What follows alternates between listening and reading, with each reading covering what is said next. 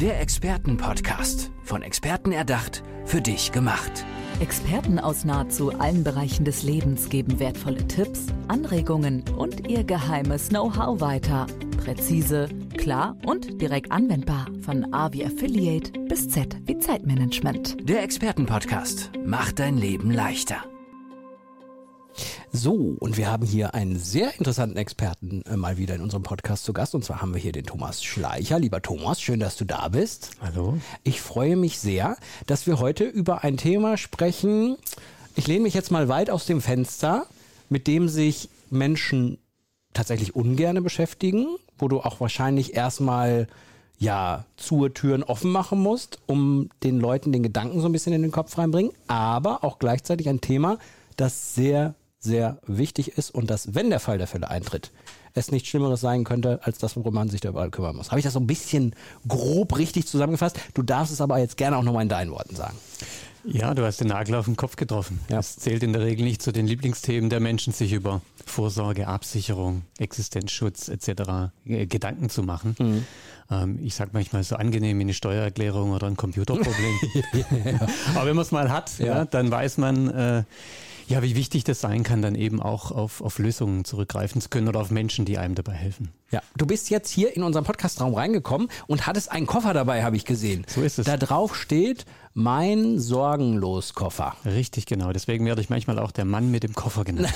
ja, der Mann mit dem Koffer. Super Podcast-Titel, auch falls du mal einen eigenen machen möchtest. Was, wenn wir den jetzt aufmachen würden, was wäre da so drin? Naja, da geht's los mit äh, einem Notfallplan, wie wir das nennen. Geht's um die Fragestellung, wer sind eigentlich die handelnden Personen? Speziell bei meinen äh, Kunden. Äh, zu uns kommen sehr viele Familienunternehmer, äh, Familienunternehmer und Unternehmerinnen. Ähm, und da geht's natürlich um die Frage, wer kann das Unternehmen weiterführen, ja. wenn der Chef mal nicht da ist? Äh, wer kümmert sich um ja, die Kids, äh, ja. wer kümmert sich ums Vermögen etc. Und darauf aufbauend natürlich so Dinge wie Unternehmervollmacht, äh, wie ein Unternehmertestament, eine Patientenverfügungsfee, sehr, sehr wichtig, mhm. ähm, ja, um den Leuten nicht zur Last zu fallen. Ja, ist ja, Motiv, ja, so, ja, auch wenn man es so sagt, aber es stimmt ja, ja. Ja, und natürlich auch de, das Thema äh, finanzieller Notgroschen ja, ist mhm. eins, äh, was in Krisensituationen unglaublich viel Ruhe mhm. äh, verschafft, äh, äh, wenn man auf ein finanzielles Polster zurückgreifen kann das dann auch zur Verfügung steht. Lass es uns mal ein bisschen strukturieren. Ich würde erstmal gerne so diesen Business-Unternehmerbereich äh, mal ein bisschen befragen wollen dich. Ähm, findest, ist, es, ist es häufig so, was ich mir nämlich vorstellen könnte, es sind nämlich ganz, ganz viele Unternehmer ja in, in Deutschland unterwegs, die so ungerne loslassen. Und das bedeutet, die geben ungerne Aufgaben ab, die möchten in allem irgendwie mitmischen, was gleichzeitig für dich wahrscheinlich die Aufgabe erschwert, weil vieles von denen direkt abhängt ob das funktioniert oder nicht. Und wenn derjenige dann auf einmal nicht mehr da ist, dann haben wir die großen Probleme, oder? Was siehst du häufiger? Ist es eher anders oder ist es eher so? Also was ich, was ich in zehn Jahren, ich habe über 500 Unternehmerfamilien durch das Thema durchbegleiten dürfen und was ich, was, was mir aufgefallen ist, dass es weniger darum geht, dass man nicht loslassen möchte, sondern dass man sich vielleicht nicht vorstellen kann, dass es ohne einen weiter funktioniert. Ah, okay. Ja, dass da ein gewisses Vertrauen fehlt, so ein Urvertrauen. Und äh, ich selbst bin ja auch äh, seit über 20 Jahren Unternehmer und äh, wenn ich an mich selber denke, dann hätte ich mir niemals vorstellen können, dass meine Frau auf meinem Stuhl sitzt ja, und mhm. das Unternehmen managt. Und äh, das Witzige dabei ist, meine Frau sitzt sich da auch nicht. Ja. ja. Ich habe sie aber im ersten Zuge, in meiner ersten Vollmacht, die ich vor über zehn Jahren gemacht habe, genau auf diesen Stuhl gesetzt. Mhm. Und sie war drei Jahre später so mutig zu sagen, Schatz, danke fürs Vertrauen, such dir jemand anders. ja, ja, genau. Aber ihr habt euch Gedanken darüber gemacht. Das ist ja das Wichtige, genau. das Entscheidende, ne? dass man eben nicht sagt, ach, wird schon, sondern sich vorher. Ja. Das wäre jetzt auch meine nächste Frage gewesen. Ist es bei dir eher so diese Präventivmaßnahme? Also, dass man wirklich sagt, dass die Unternehmer dann irgendwann den Nerv haben und sagen, okay, jetzt müssen wir uns eigentlich mal zusammensetzen, was wäre im Fall der Fälle? Oder auch wirklich, wenn es schon soweit ist? Äh, Im Wesentlichen geht es um die Präventivmaßnahmen. Mhm. Ich habe aber 2020 auch äh, den ADAC für Unternehmernotfälle gegründet, den Unternehmernotruf Deutschland, mhm. wo es darum geht, mit einer Nummer Hilfe zu bekommen, wenn ich in so einer Situation stecke, aktiv auch tatsächlich. Das stelle ich mir richtig kompliziert vor. Also wenn keine, keine Vorbereitungen getroffen wurden und es dann richtig rund geht. Ja, man hat eben mit zusätzlichen Problemen zu kämpfen, mhm. mit zusätzlichen Herausforderungen, mit Fettnäpfchen, die man erstmal aus dem Weg schaffen muss, äh, ähm, die nicht da wären, wenn man sich rechtzeitig darum gekümmert hätte. Das ist schon richtig, ja. Mhm. Im Bezug auf die privaten Geschichten. Du hattest ja eben so Patientenverfügung etc. Ähm, angedeutet. Da weiß ich aus meiner Erfahrung heraus, dass es manchmal nicht reicht, einfach so ein Schriftstück aufzusetzen sondern dass das manchmal auch beglaubigt sein muss und solche Dinge. Da ist es ja auch wichtig, dass man, dass man sich informiert und dann im Zweifel auch weiß, ja, das, was ich jetzt, ich habe mich jetzt vorbereitet, dass es auch wirklich funktioniert. Ne? Ja, also ich erlebe immer wieder, äh, dass manchmal auch so ein bisschen Mythen und Märchen äh, ist, das eins, ist das eins davon? Äh, dass eine Patientenverfügung beglaubigt sein Nein, die muss glaube ich nicht beglaubigt sein. Müsste, äh, ist tatsächlich ein Märchen. Ich habe ja. gestern die Frage gestellt bekommen, Thomas, stimmt es, äh, dass, meine, dass meine Patientenverfügung nur drei Jahre gültig ist und ich muss sie alle drei Jahre neu machen? okay. Konnte ich die Dame beruhigen und ja. sagen, nee, ist nicht so, aber du solltest alle drei, vier, fünf Jahre vielleicht mal drüber schauen und einen Bestätigungsvermerk machen. Ja. Das ist nach wie vor mein Wille, weil stellen wir uns einfach mal vor, äh, ich mache das heute und in 30, 40 Jahren äh, kommt es zur Anwendung. Dann stellt sich jeder Arzt natürlich auch die Frage, ist Will der das up to date? Noch? Komm, noch ein Mythos. Ich habe gehört, äh, Testament muss handschriftlich gemacht werden.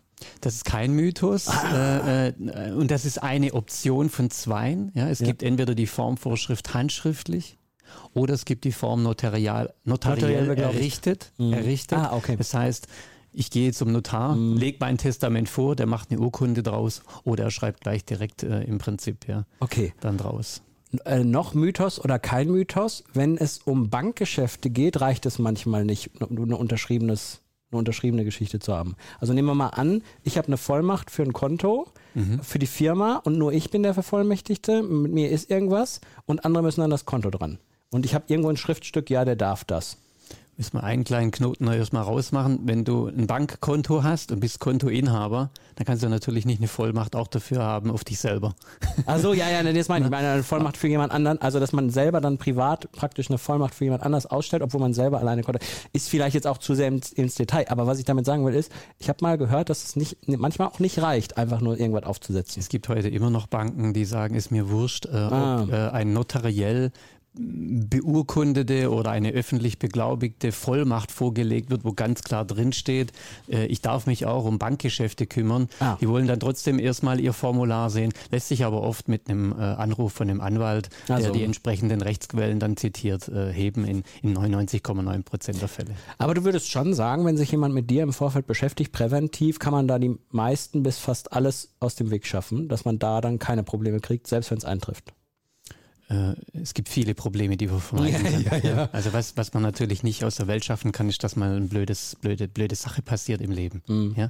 Wir haben äh, ein, ähm, einen Kunden gehabt äh, letztes Jahr, der lag aufgrund von Covid mit einer schweren Covid-Erkrankung sieben Wochen im Koma. Und als er aufgewacht ist, äh, hat er festgestellt, er hat einen fremden Betreuer, obwohl er über 30 Jahre verheiratet ist und eine volljährige Tochter hat solche Dinge passieren und weil äh, nichts geregelt war. Genau. Äh, in dem Moment kann man dann eben auch äh, erstmal nichts mehr tun, ja, außer sagen, komm wieder zu dir, mm. ja, und mach's dann eben danach richtig. Mhm. Ja?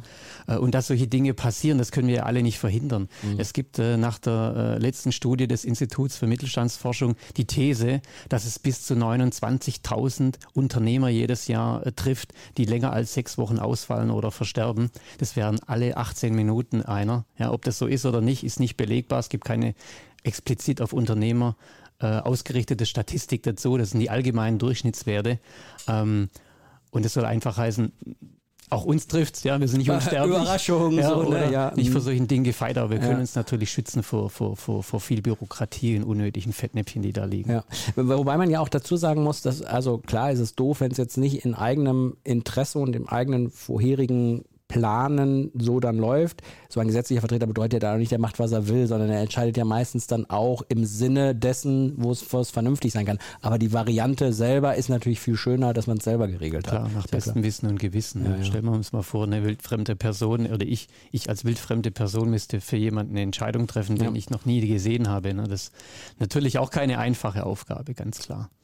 Hast du eigentlich einen Trick, damit die Unternehmer sich wirklich damit beschäftigen? Ich selbst habe jetzt ein Unternehmer, äh, Unternehmen und habe mich habe mir die Frage häufiger gestellt, was wäre, wenn ich nicht mehr da wäre? Und ich bin immer auf die Antwort gekommen, wow, das wird kompliziert. Und, äh, äh, äh und wow, ich habe doch nichts vorbereitet. Na, wie kriegst du es hin, dass die Leute sich dann auch wirklich damit beschäftigen?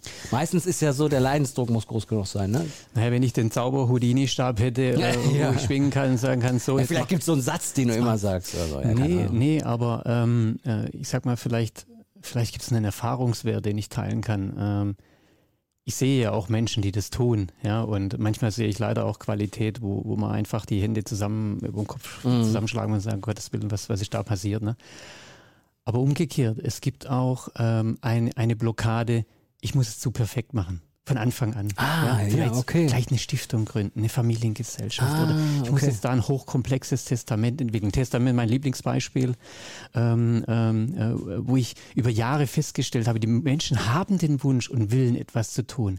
Und sie werden manchmal zu Tode beraten, weil sie mit Fragen konfrontiert werden, die sie heute nicht beantworten ah, können. Okay. Ich habe drei Kinder, die alle minderjährig sind und wenn ich heute nicht sagen kann, wer mein Unternehmen erben soll, dann kann ich es eben nicht beantworten. Deswegen auch der Ansatz halt, dass man zwischendurch einfach drauf gucken muss. Ne? Genau, und, und deswegen sage ich auch, 80 äh, oder 90 Prozent von viel ist mehr wie 100 Prozent von nichts. Mhm. Wir haben zum Beispiel mit Anwälten zusammen, wir arbeiten mit Anwälten zusammen, äh, um diese Dinge umzusetzen. Wir haben ein Basistestament für Unternehmer entwickelt, das ich in zwei Stunden erledigt habe und ich habe die wichtigsten zehn Punkte gelöst, weil mhm. das sich aus der Erfahrung heraus herauskristallisiert. Das sind die zehn Punkte, mit denen Unternehmer schnell auch entscheidungsfähig sind. Und bloß weil ich nicht weiß, wie oft ich die Blümchen auf dem Grab gewechselt haben möchte, mm. sollten die anderen zehn Punkte nicht liegen, bleiben. Mm. Das meine ich damit, wenn ich sage, macht doch den ersten Schritt, macht mal zumindest das, was ihr heute machen könnt. Und die Dinge, die ihr heute nicht könnt, die macht ihr dann, wenn ihr sie könnt. Ich habe gerade so den Gedanken äh, gehabt, eigentlich müsste es Pflicht sein. Ich hätte nichts dagegen. Ja, das glaube ich, das glaube ich.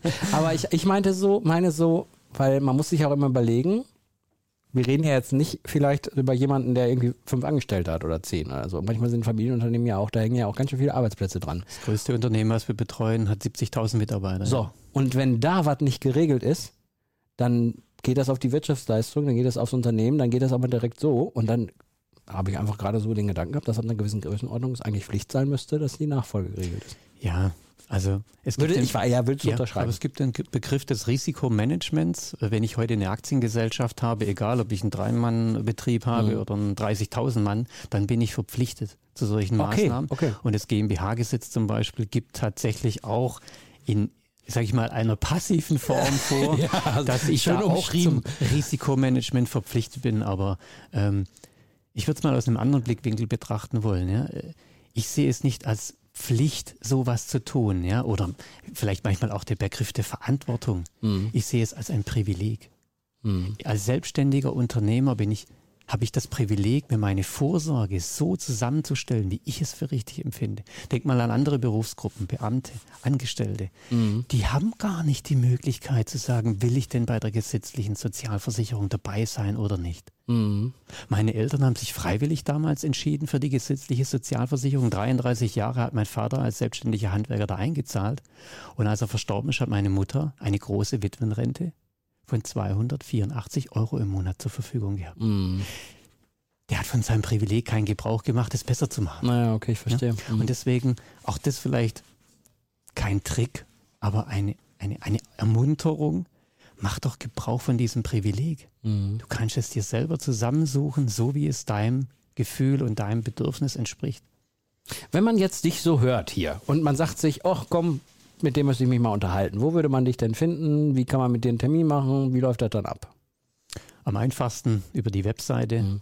meinsorgenlos.de, alles zusammen. Mhm. Äh, da findet man mich gleich auf der Startseite rechts, auch ein Bildchen. Ja, kann man sich dann anschauen. ja, man kann sich ja beim Podcast nicht genau. vorstellen, wie derjenige aussieht. Genau, ob äh, das Gesicht zur Stimme passt.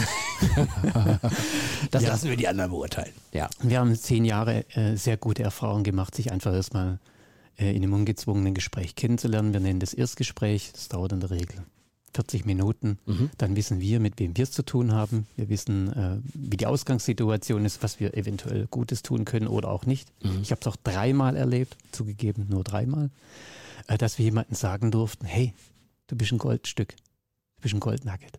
Mhm. Du hast alles schon richtig gemacht. Ah, so, okay. Ja? Das alles schon und das ist ja auch ein Wert. Mhm. Ja? Und wenn ich das Gefühl habe, ich muss mich mal drum kümmern oder ich habe Dinge gemacht, bin mir nicht ganz sicher, ähm, dann schauen wir einfach mal gemeinsam drüber. Ich fasse immer am Ende der Folge äh, so zusammen. Ne? Also, das ist manchmal sage ich so, ist ein spannendes Thema. Ich finde, es ist, es ist spannend, äh, aber ich finde, es gibt noch bessere Adjektive dafür, wo ich immer noch auf die Suche gehen muss, weil es eben genau diese Konstellation ist, das ist so ein unterschätztes Thema. Es ist so ein, so ein manchmal nicht so greifbar, erst wenn man Leute erlebt, die es im schlechten Fall erlebt haben. Ne, das finde ich immer ganz, das beschreibt es eigentlich am besten. So, dass es, dass es genau darum geht. Aber nichtsdestotrotz, wie auch schon mal am Anfang gesagt, Ja. es ist super wichtig. Ja. Also ich habe ein, vielleicht das als Abschluss, Ja. äh, äh, eine Sache beobachtet. Ich habe über 2000 Gespräche geführt in den letzten zehn Jahren. 1500 haben nichts gemacht, die haben es auf die lange Bank weitergeschoben, trotz der angenehmen Stimme vielleicht. Und 500, Und 500 haben es es gemacht und ich habe mich nicht nur gefragt, warum haben es die 1500 nicht gemacht, sondern ich habe mich auch gefragt, warum haben es die 500 gemacht. Ja.